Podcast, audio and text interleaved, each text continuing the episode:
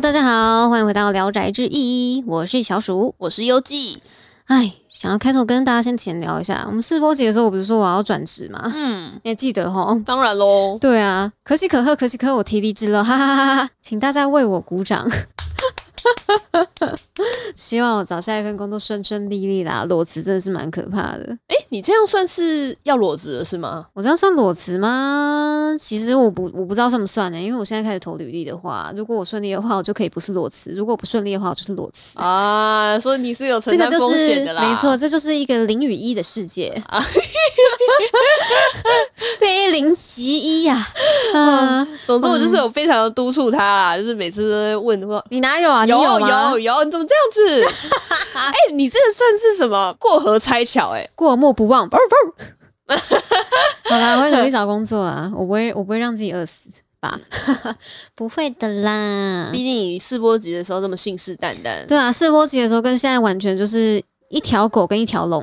哎，试播集还蛮多人听的哦，所以应该就是如果真的有在继续听的话，就是有在督促你。怎么办呢？这个现在从现在开始，我们节目名字换成《小鼠求职记》啊，不好意思。可是《小鼠求职记》就是不太精彩，那是不是应该要收掉？应该做半集都做不完吧？哎，那《小鼠求职记》就差不多就是每一集五分钟，没有没有没有没有，还是没有工作，然后就没了。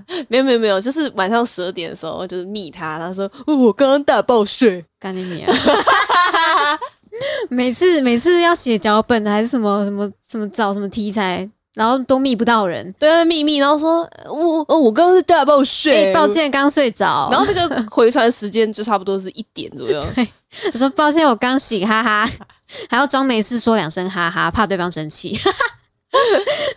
这就是小鼠的交际手腕，一切都可以用哈哈跟笑死四个字代替。说到这个，我觉得改天我们可以再聊一集这个流行用语，哎，我觉得很有趣。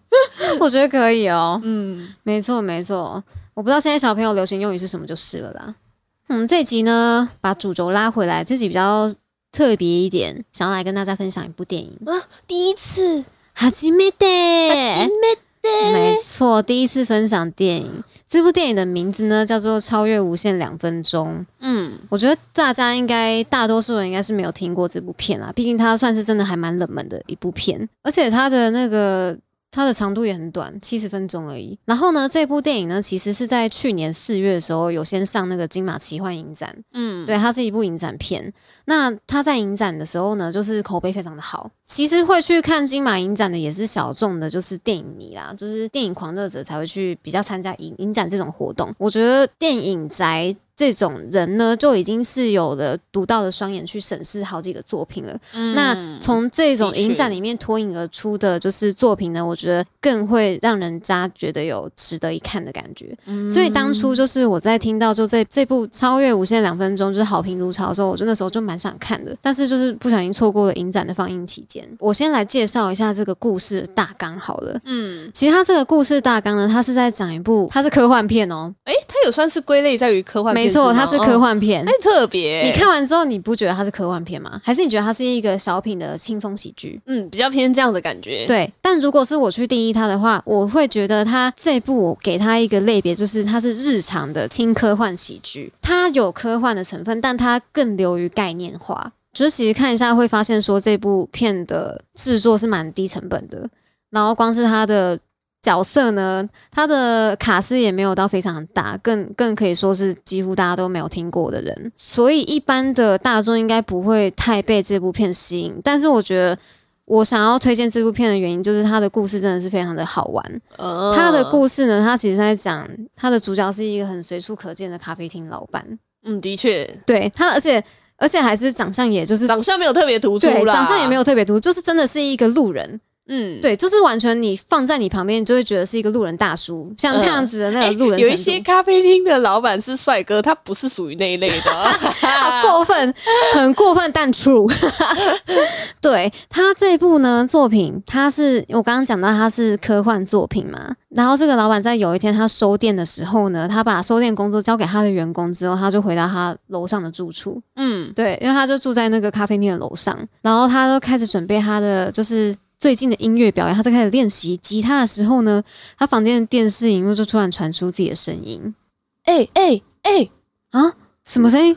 你的拨片在地毯下面。地毯啊，就是这个，没错，大家发现了吗？就他的电视荧幕是突然传出自己的声音，就是大概就是借由电视画面这个一个媒介，作为一个他们穿越过去现代的一个，就是过去跟哎，应该说现在跟未来的交节点，就在那个电脑的荧幕里面，因为他传出自己的声音，其实那个人是两分钟后的他。这个设定就是一个很很细微，但是又有点白痴。就是两分钟后的未来可以到底可以干嘛呢？对我一定会这样想。当下我看到那个两分钟的时候，其实我也是觉得好无感，就是两分钟好无感。对啊，两分钟到底可以干嘛？真的，一开始的时候会觉得说，这两分钟到底可以干嘛？因为他就是被那个电视荧幕里面的自己叫住了嘛。那电视荧幕里面的自己就说：“哎，是我，我是两分钟后的你，你现在赶快到楼下的咖啡厅。楼下咖啡厅的荧幕是两分钟后的未来。”然后，于是故事就这样展开了，就是如此如此这般这般，不知道到底是怎么回事。楼下咖啡的荧幕就是比房间的荧幕还要快了两分钟。于是，这个就是我们片名的由来——超越无限两分钟。没错，这部电影的角色其实很少，就除了这个咖啡厅老板以外呢。其他角色就是一些常客啊，跟那个老板的熟人朋友。那后来就是常客跟熟人朋友呢，就是也发现了这件事情，他们就是冲到这个咖啡厅里面来。然后呢，大家就是面对了这个可以预知两分钟后未来的这个发现呢，就大家就左思右想，就想说到底要怎么运用这个东西获取利益。大家就是联想到时光机，可能第一点就会想到，哎，我要怎么用这个可以看到未来的这个手段。来就是让做点什么，对，来做点什么，想来搞点事情。于是这群人就是灵机一动，他们发现就是把店长楼上的荧幕跟这个可以连接未来的连接未来的两分钟的荧幕，就是把他们面对面摆在一起，然后它就形成了一个无限的回圈。为什么有这个原理？就是不知道大家有没有就是进去过那种除了电梯门以外，其他三个面都是镜子的那种电梯。那通常就是大家就可以看到自己的。成像就自己的成像是可以无延伸到无限远，它就是运用类似这样的原理。对，它就是运用这样的原理。那这个原理就叫做就是无限反射镜。它说两面镜子对在一起的时候，就是可以延伸到无限的远。它这样相同道理，就是两边可以延伸到无止境的未来。也就是说，这个荧幕原本是可以到两分钟后嘛。它的无止境就是下一个电脑荧幕，下一个倒映的电脑荧幕就是四分钟后，再就是六分钟后、八分钟后，然后什么十分钟、十六分钟后，这样一直无限延伸下去。然后他们就是透过这个方法，发现了可以窥探更往后的未来。然后大家有这个方法之后呢，其实就是科幻概念的铺陈就到这边，因为这个后面这个时光机做好之后，后面引发的一连串笑料，这才是最有趣的地方。真的，真的，其实像这种就是时间轮回系的作品啦，就是我觉得应该有的人会觉得门槛比较高一点，就会怕说跟不上，就是。作者的逻辑，哦就是怕会跟不上，就是这个时光跳来跳去的啊，怎样很难懂啊什么的，所以就可能会有一个一个隐形的墙壁，就是挡着你，就想说啊，不要看这个作品，好了，感觉很难懂。比如说像之前那个什么，好像是什么天能吗？对，天能烧脑，无脑的人就是看不懂，有脑进去就是整个烧掉，无脑进去就是开始打瞌睡这样子。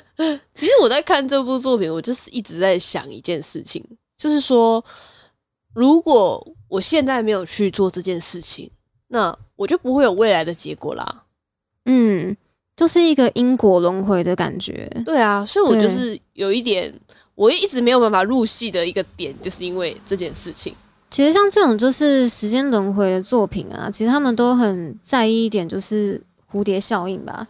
哦，就是你在这个时间点做了什么事，然后你绝对会影响到你未来。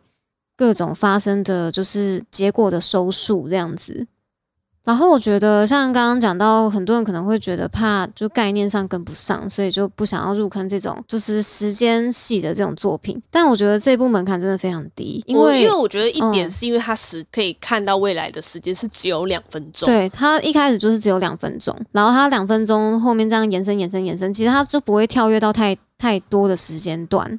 画面简单，而且其实就是一个小小的荧幕。它的那个画面场景，也就是基本上就是在老那个老板的房间啦，跟那个楼下的咖啡厅就是这样一直跑上跑下，跑上跑下。它就是在一个非常有限的场景，然后拍出来的电影。然后呢，不怕会跟不上，是因为我觉得这是一部说真的，就是连猴子都看得懂的时间轮回式作品。对，为什么这么说？是因为它里面的角色们其实就真的都是笨蛋。对啦，都是饰演一些小笨蛋。对，大家都是小笨蛋，没有一个人是那种就是啊，我知道为什么，然后就是开始在那边跟你漏漏等解释一大堆啊，没有讲一些物理化学什么，没有没有这种角色，就大家都是很新奇，就然后做一些蠢事。对你前面就是看到他们刚发现，就是可以看到两分钟未来的时候呢，他们就是做各种白痴实验。就比如说是什么，就是未来的自己问过去的自己说：“诶，你猜我口袋里面有什么啊？”之类的这种很白痴的，就是问答。因为他就是里面的角色脑袋回路都蛮简单的，所以你就其实也有一种代入感啊，就你不用花费太多的脑神经，然后你也可以看懂，就是这整部作品的架构，它的那个科幻架构是怎么来的这样子。我自己觉得它的观影体验是蛮爽快的。因为你有没有看到蛮类似的，就是一部日本电影叫做那个《一尸到底》哦，好像有有有，之前也是蛮红的。看《一尸到底》跟看这一部，就是带给我的那种爽快程度差不多。因为我觉得可能也跟他们的拍摄手法很像，他们的拍摄手法就是都是一镜到底的那种感觉。啊，可是我觉得以现在这样子科技的角度。它那种晃动的感觉，是我觉得有一点，你觉得还是太手持了，是不是？就是会觉得我是比较追求那种精致派的啦，就是针对一镜到底这一个手法，我个人是没有到特别喜欢啦，因为我会觉得我在观影的时候，我是希望有一个精致的画面。哦，你喜欢那种多视角？对，画面的切换，然后是那种稳定的感觉。但是其实这样也算是有乐趣啊，就是。比较偏日常一点的感觉，我觉得一镜到底基本上会很强烈的想要把观众抓来一起当就是电影角色的那种感觉。对，的确是把代入感就拉到最大。它有点像那就是低成本的 VR，你不觉得吗？我觉得很像这种感觉。只是我就是没有特别崇尚于这一块，所以我会觉得说这并不是吸引我的点，但可能有吸引到你。我觉得一镜到底，我觉得蛮有趣的。因为我觉得一镜到底很可以，就是考验整个团队的默契。我觉得就是在团队拍摄的这一点来说，对我来说也是一个看点。我觉得这只能说很高级啦。对对对对，我觉得算是一个很趣味性的就是创意手法，所以我会被这个吸引到。啊，它剧情架构其实就真的是很简单，就是真的很好笑，就真的是它里面真的塞入很多就是日式的笑梗。嗯，对，就是真的是我会想要大叫说，真的是只有日本人才可以玩出这种创意的感觉。哎，对啊，的确的确，你不觉得他这部片就是真的很日式吗？就是很真的很那种日本人才可以拍出来的脑洞作品。他这种脑洞就是属于日本人的那种脑洞，脑洞跟的确跟韩国或者是台湾的那种脑洞感不对，那个调调不太一样。就它里面的那种就是各种吐槽啊，跟那种耍白痴的方式都是很日式的那种笑料。我觉得就是像喜欢喜欢日综的那种笑梗的人，我觉得看这部应该会还蛮投入的啊。的确啦，的确。但是我个人就是比较偏喜欢韩综。像我的话，我就真的是蛮喜欢这部作品的。我觉得就是可以看到低成本高概念的这个感觉在里面。嗯，对，也可以看到就是老板啊，其实他你可以看到就是众人们在起哄的时候，其实他都是偏向保守，对不对？对。对他就是不会跟着就是去起哄，然后就是一个很老实的存在。他有点像是就是剧情中一个制衡的感觉，他算是一个天平。因为当就是大家都是很一头热啊，然后在大家想要就是搞事啊，想要就是暴富的时候，他就会觉得说。真的要改变未来吗？就是改变未来会不会引发什么很可怕的事情啊？我们真的要这么做吗？他有点像是就是这个角色群里面的理智线的存在。嗯，我觉得有点像是守恒的感觉。对，它算是一个守恒。哎，我觉得在最后的最后，他其实有把就是拍摄的花絮加入进去。我觉得算是我还蛮喜欢的一个点诶，因为我还蛮喜欢就是观赏到制作团队。在后面的付出的那种感觉哦，我会觉得有点可爱哎，嗯，有点小可爱的感觉，很可爱。嗯，而且毕竟他就是用手机拍摄嘛，对，那我就可以看到他是大家在这边才我看到这边才发现他手机拍的，我有特别的去观赏，因为我还蛮喜欢就是手机拍摄的作品。虽然说前面跟前面我讲的想要精致感就有点小冲突，但是我有 就我自己就是还蛮喜欢用手机记录生活，哦，所以我觉得。手机也能拍出这种大片的那种感觉，我会觉得很振奋啊！我觉得把一个身边的器材用那么极大化的发挥，我觉得很厉害。嗯，我觉得真的很厉害。然后在看到那个花絮的时候，就觉得说，哇，就是导演怎么会有这样子的想法跟拍摄的理念跟手法，会觉得很震惊。没错，是我对于手机拍摄，手机也能拍摄大作这件事情，很想要去了解的一块。嗯，就是如何用手机去拍出像这种电影的感觉。对啊，因为平常我自己也很喜欢，就是帮身边的朋友，就是拍影片记录生活什么的。没错，科技仔又上线了，而且就是在那个看一些访谈的时候啊，就发现也是还蛮惊人的一个事实，就是这部电影只花了七天拍摄。很厉害，很厉害！我真的觉得是低成本传奇。我们一周甚至连录都录不好，真的怎么可以只花七天拍完一部电影啊？真的很强，而且因为其实里面就有很多那种角色跟自己对话的场景嘛，因为他们是跟未来的自己对话，对，但。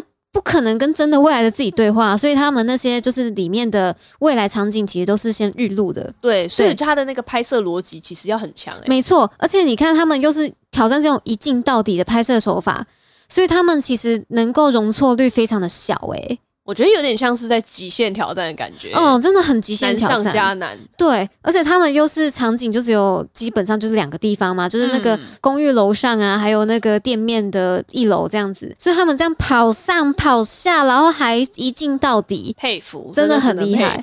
因为他们那些就是荧幕里面的台词都是预录的，演员们其实就是一直反复、反复、反复的。一直不断的就是播放自己的影片，然后跟自己练习，而且他们甚至还要去模拟那个画面中的自己，嗯，因为他们要演出一模一样的感觉，对。对，因为他们要在同时在现实跟那个虚拟里面，就是要演一模一样的片段，真的很考验他们的演演员的功夫，他们一个对啊，因为他们同一个同一个台词要讲好几遍，同一个台词至少要讲两遍。一个是在未来讲，然后一个是在现实讲，然后他们表情啊、表演啊、那个手势完全都要一模一样。我觉得这个也是一个很好看的地方。嗯，对，就是看他们是如何去表演。对，所以在看到他拍摄就是有花絮这个部分的时候，真的是觉得很震惊，嗯算是我对这部片。一大的看点之一。对，而且就是它的日文片名啊，就其实《超越无限两分钟》是台湾的翻译是用那个英文的片名再去翻成中文。嗯，它原本那个日文的片名叫做《在德罗斯特效应尽头的我们》，好好长啊，对，好长。然后那个德罗斯特效应其实就是有点像是刚刚讲到的那个无限反射镜的感觉。嗯，德罗斯特是一个就是好像是一个可可粉的品牌吧，就国外可可粉的品牌。那它的包装就是一个富人手上拿着他们家的可可粉的包装，然后那个可可可粉的包装呢又是他自己，然后又拿着他们家可可粉的包装。大家应该对大家应该有看过像这样的图片，嗯，这样的图片就是第一次出现，就是在这个可可粉的厂牌的那个包装上面。所以就被命名被命名了，叫做德罗斯特效应。哎，说算是一个冷知识吧。对，这是一个超级斗知识。然后其实像这样子的图片是没有镜头，它是没有止境的。唯一就是可以让它到达纸巾，其实就是图片的解析度。嗯，对，因为你没有办法再一直往下再放大再放大，你放大总是会有一个极限嘛。所以就是那个图片放大的极限，就是这个德罗斯特效应它的终点这样子啊。就其他的那个。正确来说是没有终点的，对，他只是碍于那个解析度而让他没有办法再继续延伸下去。比如说像那个荧幕中的画面越来越小，根本就看看不到，但是其实还是有的。对，没错，没错，没错，这就是一个很很有趣的东西，也就是也就是他们那个概念的发想。那如果小鼠你就是是其中一个主角群里面的角色，你也可以参与，就是跨越时时间。你说我在我在在场是不是？对你也是一个熟客，那你会想要请未来的你，或是过去告诉你什么？如果当下会想做什么？是啊，其实我觉得有点可怕。哈？怎么说？我心里面就是其实有一个声音是觉得说。得知未来这件事情是有点可怕的啊！你说你有点老板心态，对我有点老板的那种心态，就是我可能其实偏有一点点保守，总觉得就是墨菲定律。如果是想要用投机取巧的心态去窥探未来的话，嗯，我就觉得我有一种会被反噬的感觉啊。对我有种，因为我觉得未来太不可控了，就是我没有办法掌握它。可是我觉得人们还是很追求这件事情，哎，比如说塔罗啊、塔罗星座啊等等的。就会很想要知道，很想要知道自己到底会发生什么事情。但是如果今天你真的像我现在，假设我今天给你这个机会，你也是可以参与其中的一个人的时候，你甚至就会说：“哦，我好像惧，开始有点惧怕了。”因为我觉得它跟塔罗不一样的地方呢，应该说这种。真实的时光机跟塔罗不一样的地方，就是塔罗你可以选择不相信，对，但算出来的结果不好，就觉得哎，我今天没有，我今天没 feel 啊，我今天那个手没有那个灵感。哎呀，不是啊，假的，我今天选的牌不对啊，不是。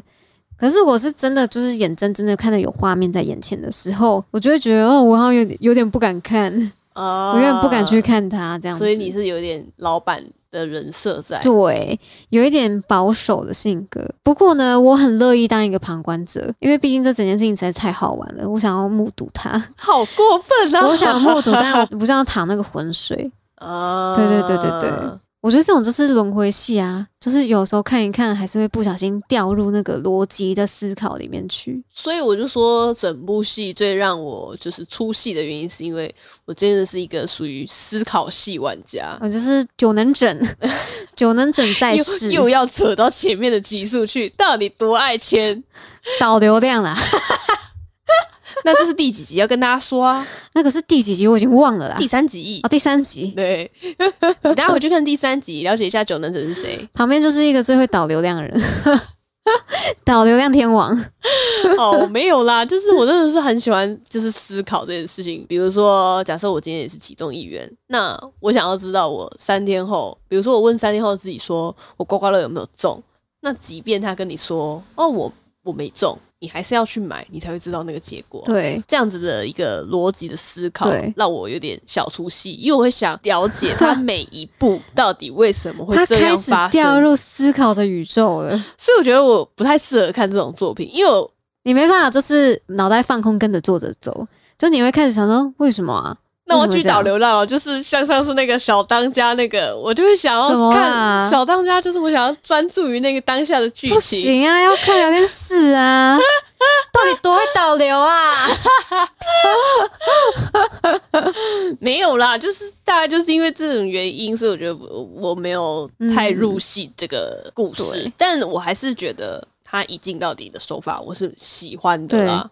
像这种时间系作品，其实就是很多悖论存在，你知道吗？你有听过祖父悖论吗？祖父悖论就是说，嗯，比如说你回到过去。嗯，因为比如说你跟你阿公的关系很差，然后你就是太恨你阿公了，嗯，然后你就是回到的过去，然后你把你阿公杀了，哦，你就是 kill your grandpa 这样子，grandpa 拜拜，grandpa bye 这样子，你会当场消失啊？对，因为这就是整个就是一个悖论，就是你根本没有办法做到这件事情。的确啊，因为你没有你阿公，你哪来的你？对啊，就是你就是消失啦。反正这个就是一个浅显易懂的悖论，这样子。其中还有很多，其实各种不同的时空轮回系作品都会有各种不同的他们独有的设定。嗯，像轮回系有的会是穿越的形式啊，可能是你整个人跟着你的形体穿越到了对，移动到某个时间点，比如说五年后或是十年前等等的。那有的会是意识穿越，呃就是那个你的本身的时间轴暂停，然后你的意识只有意识穿越到了可能过去这样子，那你就带着你成年人的意识，然后加上你年幼的身体，然后去改变过去。那当你改变完过去之后，你苏醒回到现实的那一刻，你所在的未来就是你改变过后的未来，也有这种作品。对对，那甚至有的对不同的环境跟设定有不一样的结果啦。那甚至有的会是你好几条路线，比如说你有一个重大的任务，比如说你的任务呢，就是你要拯救你的恋人。你的恋人可能在某一场事故中身亡了，于是呢，你就回到过去，然后你就是拯救了他，让他避免于死亡这件事情。但是当你回到就是你的现实之后呢，你的恋人依旧是死亡状态，因为你改变了那个世界，它只是衍生出了另外一个平行的宇宙。哦，对它就是可能是那种多宇宙、多平行世界的设定之下，你就算改变了未来，改变了过去，你只是新创造了一个新的支线而已，但你本人不在那条支线里面。因为通常这种系列的作品呢，会是每一个宇宙都有一个你，你不是独一无二的。嗯你拯救了你的恋人，但是不是唯一的你，对，可能只是宇宙 A 的你去拯救了宇宙 B 的恋人，那宇宙 B 的你也还存在在那个世界啊，所以他们会幸福快乐是 B，不是对你，，不是自己，对好难过。对，这个就会，我觉得这种设定就会有点虐，因为等于说就是你有你非常非常深爱着你的恋人，就是就算在别的宇宙，你有想要救他，你就是想要看到他继续活着的样子，对好，感人哦。那就是如果不谈论说关于穿越啊，或者是未来这种有逻辑挑战的情况下，我觉得你你对于未来或是对于过去的你有什么想要说的话吗？有什么想要说的话吗？对啊，我不敢对未来说什么了。我觉得对未来自己喊话是一件无济于事的事情。你知道为什么？因为选择权在我手上，嗯选择权永远都在现在的脚踏实地站在这块地上的我。我就算对未来说，就是哎、你一定要赚大钱，这样就是未来的我就轻松一点啊。然后我现在躺着耍废，就未来我有可能赚大钱吗？就是不可能的事情嘛。嗯，就是我觉得对未来喊话比较像是一个给自己的强心针，就是像是一个给自己的憧憬，但是这是一件永远只能是喊话的行为。可是我觉得也不见得诶、因为毕竟像是有这种时空胶囊这种有趣的东西，其实嗯就也很类似过去的你在对未来的自己喊话。哦啊，我觉得这个很浪漫诶，时空胶囊的概念。哎哎、啊，嗯刚刚那个就不浪漫啊，不是一样的东西。刚刚那个不浪胶漫啊放到胶囊里面就浪漫了。我觉得刚刚那个不浪漫诶。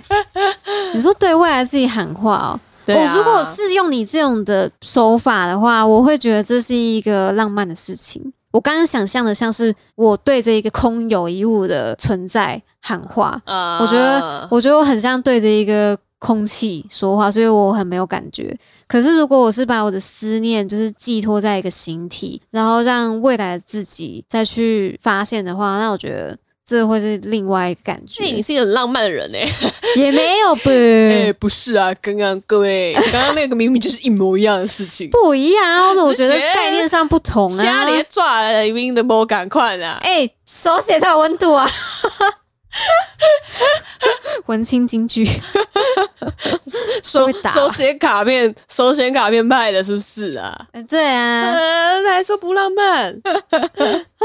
哎 你有写过时空胶囊吗？说到这个，没有，真的、哦，我其实还蛮想做这件事情的，但是我就觉得你可以写给三十岁的自己啊！我长得还像眼镜猴吗？不录了，哪一个我不录了？高歌离席，哦，烦呢、不是啊，我就觉得就是时空胶囊这个东西，我觉得就真的是要埋在土里面才浪漫，我也觉得。然后最好就是打开的时候，那个信纸要有点泛黄。好烦哦，这是什么细节控啊？哎呦，不要吵啊！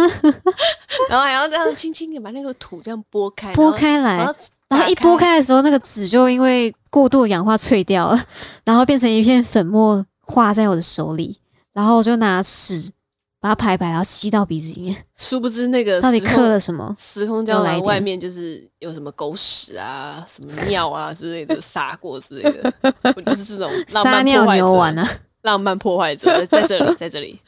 啊，对啊，我觉得买到土也不错啊，但是哪里可以让你买？公园吗？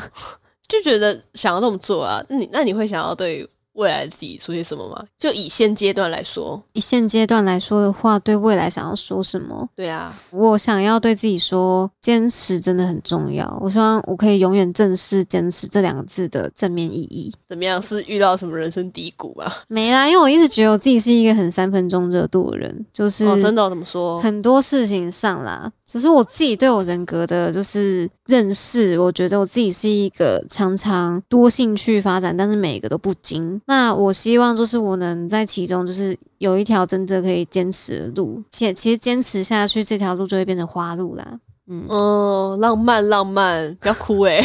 那你呢？你会想要对未来或是过去的自己说什么？哦，如果说是以现阶段来讲的话，我觉得应该算是嗯大家会讲的话，但是我觉得还蛮重要的，珍惜每一个人吧。我觉得这很重要。应该是说，我觉得发生一些事情，然后。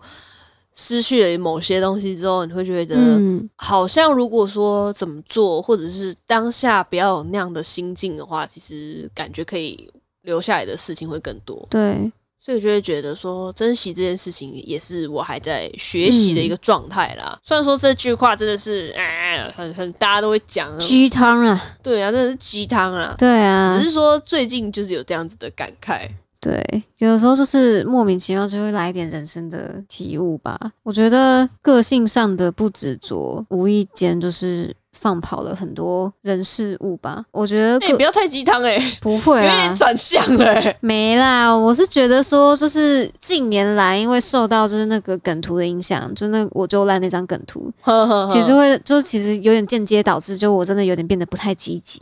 说你看着我就烂的那个贴图，默默的就说没有，就是我就烂这个，觉得这个梗图啊，其实它有点精神化了啊，你不觉得吗？就是对啊，我就烂，它已经变成一个我的意思是说，你现在被一个梗图然后。影响到你整个人格特质吗？我就跟你说，他就已经精神化啦，他就是变成一个变成一个你逃脱的借口，就会觉得说有些事情不尽然理想的时候，然后就会说一句我就烂啊，就会觉得啊算了我就烂，然后就是一天又过去了。但其实如果在个性上对人事物就是各种东西再执着一点的话，可能就是可以让更多的东西变得更好一点。我觉得这个也是未来想要再琢磨一点的东西啊。对，梗图。害人不浅，没有啦，又在找借口，都自己害自己啦，真的是有点扯远了，真的是算是扯远了。对啊，不过我就觉得，虽然说有一些事情当然是精益求精啊，嗯，精益求精，呃，嗯，我就是看看这两集到底要有多少空白，我一定会剪进去，我一定会剪进去。看，应该说，就算就是精益求精这件事情是。一定要去执行的啦。嗯，只是我觉得在生活中或者是在人为处事上面有放跑一些事情，也算是对自己的一种解脱了。对，而且我觉得观念正确的话，其实会都其实都会越来越好了。对啊。要懂得善待自己，但也不要太善待自己。就这个就是 取得一个平衡，对，取和平衡啦，平衡很重要的。不过就是还是想跟大家聊聊一下这个作品。嗯，就是呢，这个作品虽然大家一看就知道它非常低成本，那其实呢，它其实也是一个小众的独立创作出来的电影作品。它是一个京都还蛮知名的一个剧团，它的名字叫做 Europa Kikaku，就是中文翻作。欧洲计划，它是一个剧团。它这个电影剧本呢，据说是这个剧团就是之前一直有在舞台剧上演的一个表演，这样子。去年的时候，就是跟东京一个独立戏院叫做 Tollywood，嗯，他跟这个独立剧院一起联手出品打造的长篇电影，也是这一个剧团呢第一个执导的长篇的电影，这样子。嗯，那跟大家介绍一下这个位于东京的独立戏院，它叫做 Tollywood。T O L L Y W O O D，那它这个位置在下北泽，不知道优纪有没有去过下北泽？没有，我就去过日本，就去过一次，就北海道。哦，北海道，我觉得你一定会喜欢下北泽，因为像之前你有讲提到说你喜欢古着嘛？对对对，你上次有说到。对，那像我也是蛮喜欢古着，所以对于就是古着的爱好者，下北泽是一个绝对会想要去朝圣的地方，因为他在那边有，其实下北泽组成呢，就比较像是古着是一点。咖喱呢是一点，再来就是一些很多的剧团跟独立的剧院都会在那边开张。你是不是想要永久居住在那里？有点想，有咖喱又有古着，对啊，又有戏可以看，人生没错，人生圆满了，就在那定居吧。反正下北则是一个就是独立文化发展的非常蓬勃的地方。日本也有很多的新锐导演呢，会在就是这个刚刚提到 Tollywood。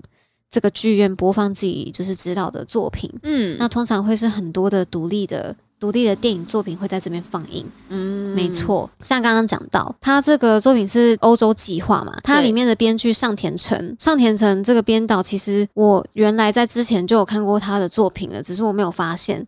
那之前我看过他的作品是一部动画电影，叫做《春宵苦短，少女前进吧》，它原著是一个小说，那经过就是上田诚他把它写成电影的脚本这样子。那那个时候我在看动画电影的时候，我就觉得它的节奏编排的非常的顺畅，因为它原本小说的篇幅是。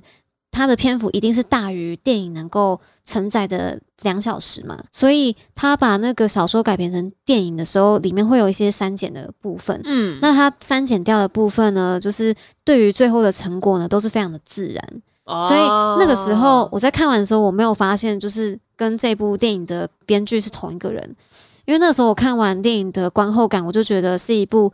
嗯，节奏行云流水，让人很自在的电影。我在观看这一部《超越无限两分钟》的时候，也是有这样的感觉。所以在未来的话，我会会蛮关注这一位编导的。对啊，就是如同你讲的啦。其实我觉得他在时间上面的控制，其实也还蛮蛮精巧的。对，就是他在时间控制的。大约只有超过一小时一点点，那让观众就是不会觉得说重复性质太高，然后开始觉得乏味。我觉得他有点拿捏的很刚好，对他拿捏的真的非常刚好。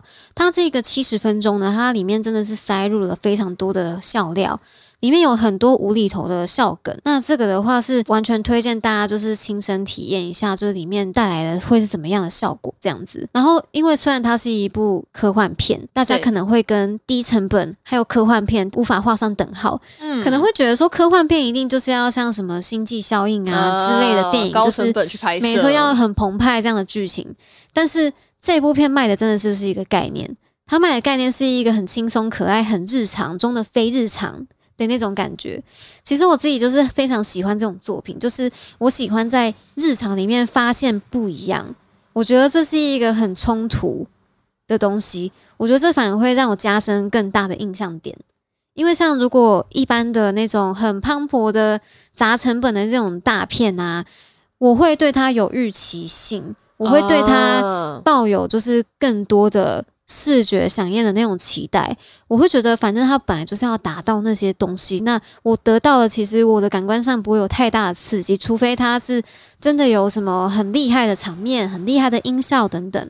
但是像这种日常中的非日常，对我来说就是更有一种拆惊喜包的感觉。嗯，然后刚刚提到就是卡斯，它卡斯的部分呢，就是完全是没有一个是嗯当红的一线、二线演员呐。因为其实出演这个电影的角色们，就是这个欧洲计划里面剧团的成员。嗯，大家也不用对他们的表演会抱有疑虑，因为他们都是就是底子很厚的舞台剧出身的演员。对啊，其实舞台剧这个表演的有时候会超越当时那种演员的那种角色。对对对对，我觉得他们临场的这种表现是非常非常需要时间。对，你说到一个重点，就是临场反应。嗯，因为舞台剧真的很吃临场，因为会有各种，因为他们是无时差的表演。对啊，对无时差的演出，像这种就是很吃各种突发状况，他们要怎么去转。还那些就是禁地，比如说你出 trouble 就是出 trouble 了，没错没错，没有跟你说可以卡掉，那就是针对手机摄影，然后手机拍大片这件事情，其实我还蛮喜欢台湾的一个作品。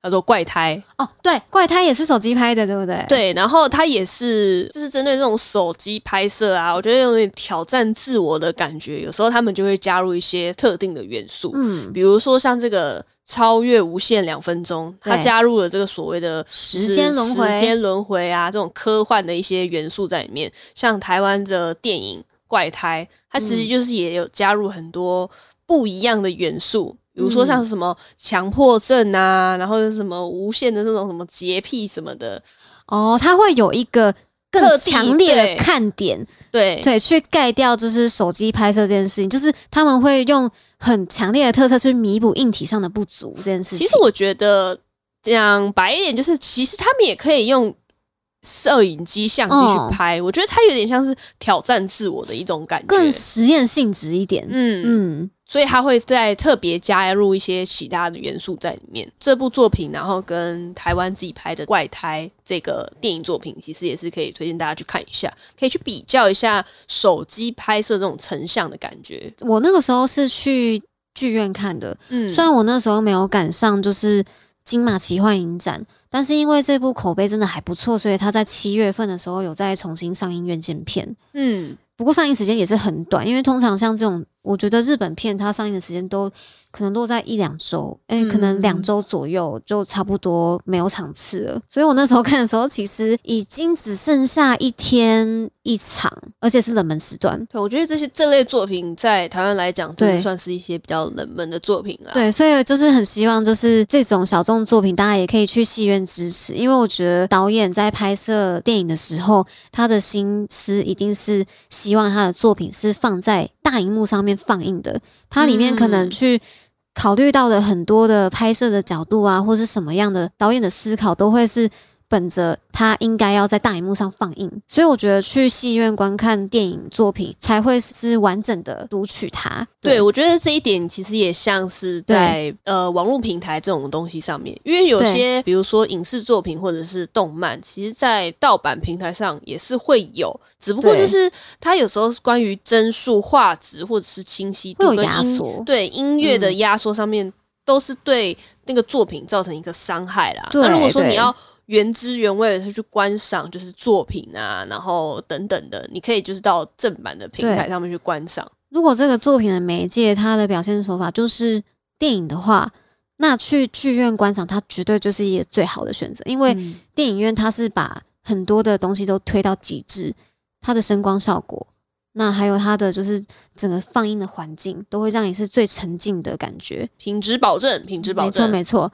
然后呢，像刚刚讲到说，虽然我在电影院看这一部，但是其实对于我来说，这种手机拍摄的电影，我觉得在观看的时候没有太大的不适感，它没有太大的冲突感，就是我甚至是看到最后就是那个花絮的时候，我才知道它是手机拍摄。所以我觉得他在画面的表现上，他没有到太逊色。唯一让我觉得就是可能稍微有点不适，就是那种晃动感啦。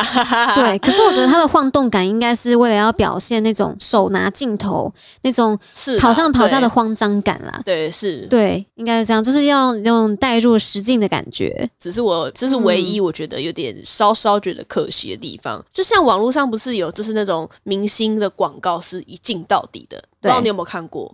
我好像比较少看广告，诶，因为我通常都是直接略掉，我真的是不会看广告。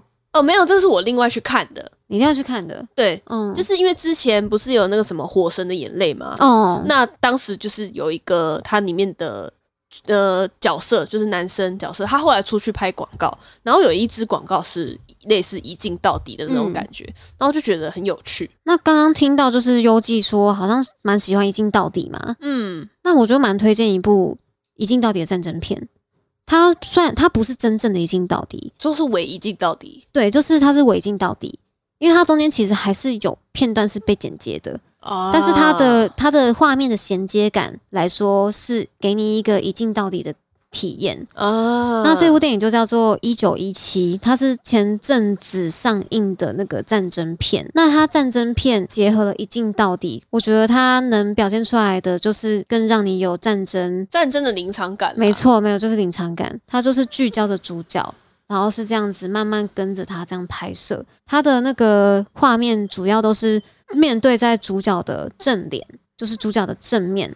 然后在主角往前走的时候，然后那个镜头也是跟着往后退，这样慢慢去带他的。哎，这是很特殊的视角，哎，对，是很特殊的视角。这部片除了拍摄非常的有特色以外，它的剧情也真的很厉害。嗯，对，没错。那我回去会再补一下。这部片真的可以看，就是说到推荐给各位观众。对，说到一镜到底，也会让人就让我直接想到《一九一七》这部片。小鼠的推荐就是品质保证。不敢说啊，不敢说，不敢说，不敢说。好的，那我们来总结一下。那差不多以上呢，就是我们今天想跟大家分享的这一部日常轻科幻喜剧《超越无限两分钟》。没错。Yes，这部电影的架构、故事架构相对是比较轻松简单一点，所以呢，我这边非常推荐给就是各位对时间题材有兴趣的观众朋友。我觉得这是非常推荐给想要观赏这类作品的一个入门的作品啦。没错，就是一个时间轮回，让你不会太烧脑的一个入门题材。我们这小鼠直接标榜，这是连猴子都能看得懂的。没错，猴子也能懂的时间轮回系作品。嗯，有点可惜，这部片现在已经没有在院线上面了。哎，也是废话啦。但是呢，如果对这部片有兴趣的话，可以到 Catchplay 这个平台找到并且观赏。然后，如果大家看完这部片有什么感想的话，也可以留言告诉我们哦。留言，留言，牛爷牛爷。那我们今天分享就大概到这边我是小鼠我是优记大家下次再见拜。拜。